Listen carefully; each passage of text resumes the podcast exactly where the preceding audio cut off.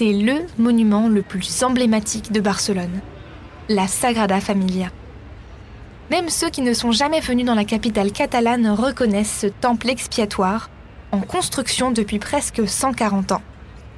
Malheureusement, le père de ce chef-d'œuvre ne saura jamais rien de la popularité de la Sagrada à travers le monde. Antoni Gaudi, l'architecte qui a presque modelé la Barcelone d'aujourd'hui, meurt bien avant d'achever son plus grand projet, et dans des circonstances dramatiques. Je suis Clémentine Laurent et aujourd'hui, l'historien Paul va se mettre dans la peau de Gaudi et nous raconter ses derniers jours. C'est l'une des mille et une histoires de Barcelone.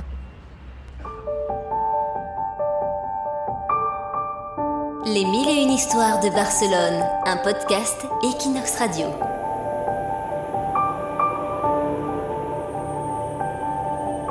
C'est lundi après-midi de 1926.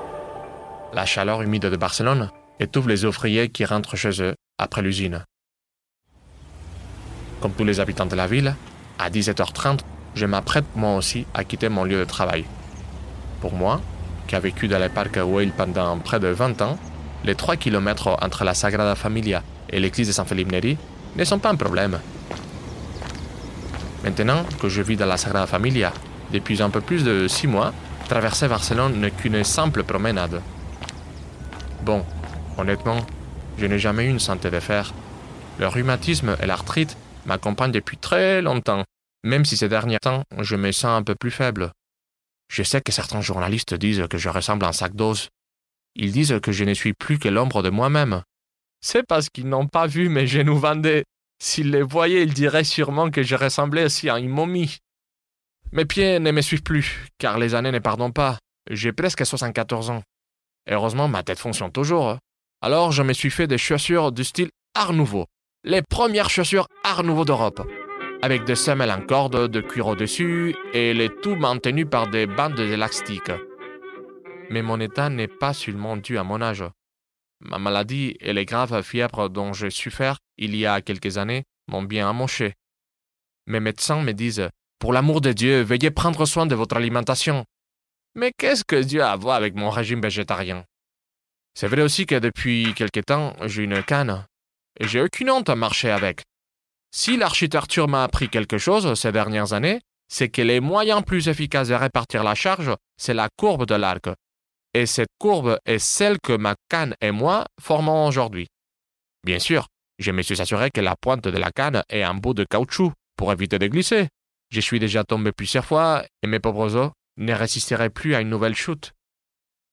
Je me souviens encore de ce que je dis à l'un de mes ouvriers avant de partir. Demain, Vicence, Veneto, nous ferons de très belles choses. Je me mets donc en route, comme chaque jour, pour aller voir Agustimas, mon conseiller spirituel et bon ami, à qui je rends visite tous les jours à San Felipe Neri, et pour voir aussi mon grand ami le docteur Santalo, qui se remet tout juste d'une opération de la prostate.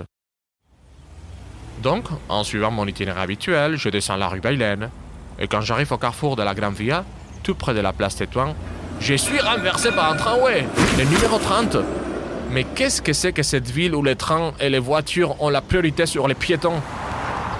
Selon les rapports de la compagnie des tramways, le conducteur a déclaré que devant l'impossibilité de freiner, il a écrasé un sans-abri, ivre. Il s'est arrêté un instant, a écarté les vagabonds des voies et il a repris son chemin. Ce qui va suivre, beaucoup le savent déjà. Deux piétons courent vers moi pour m'aider. Je saigne d'une oreille. Personne ne me reconnaît à ce moment-là. Tout ce que j'ai sur moi, c'est un poignet de fruits secs et une Bible. Les passants essayent de héler un taxi, trois fois, pour m'amener à l'hôpital. Mais la peur que je tâche leur siège de voiture est plus forte que la charité chrétienne. Je ne suis pas tout à fait conscient. Ma tête me fait horriblement mal. Finalement, la police force un quatrième taxi à m'amener au centre de premier secours de San Pera.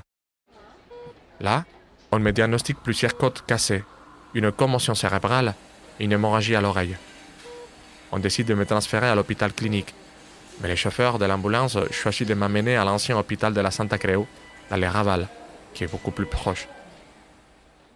Cette même nuit, Moussem Pares, près de la Sagrada Familia, ainsi que l'architecte Sugragnes, l'un de mes collaborateurs, s'inquiète de ma disparition et commence à me chercher, au poste de la police, dans les hôpitaux, au centre de premiers secours de Barcelone. Mais ce n'est qu'à l'aube qu'il me retrouve dans une salle avec d'autres malades de l'hôpital de la Santa Creu. Le lendemain, la nouvelle de mon accident court dans toute la ville. On me transfère donc dans une chambre privée. Des personnalités de la ville me rendent visite, dont le maire lui-même, Varo Davive, il me propose de me trouver une chambre dans une clinique privée. C'est plus conforme à ce qu'on attend d'un grand architecte, me dit-il. Mais je le décline poliment. Si je meurs, je vais mourir au milieu des gens ordinaires. Dans à peine deux semaines, j'aurai fêté mes 74 ans. Mais ce jeudi 10 juin 1926, alors qu'à 5 heures de l'après-midi, les ouvriers des usines de Barcelone quittent leur travail et cherchent une terrasse ou papoter autour d'un petit verre du vin. Moi, Antoni Gaudi Cournet, je quitte Barcelone pour toujours. Même si Gaudi est mort il y a presque un siècle, on peut dire que d'une certaine façon, il est toujours présent. Son plus beau chef-d'œuvre, la Sagrada Familia, continue de grandir et des milliers de touristes venus des quatre coins du monde se pressent pour admirer la Casa Bayo, la Pedrera ou encore le parc Güell. Les fruits de son génie sont devenus ce que la ville a de plus précieux. En fin de compte, l'âme de Gaudi est toujours là, dans les rues de Barcelone.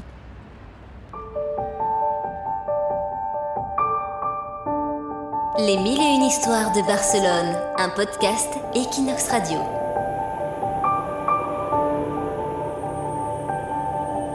C'était l'une des mille et une histoires de Barcelone, un podcast produit par Clémentine Laurent pour Equinox et présenté par Pao Moncho, historien et guide de Passejant per Barcelona.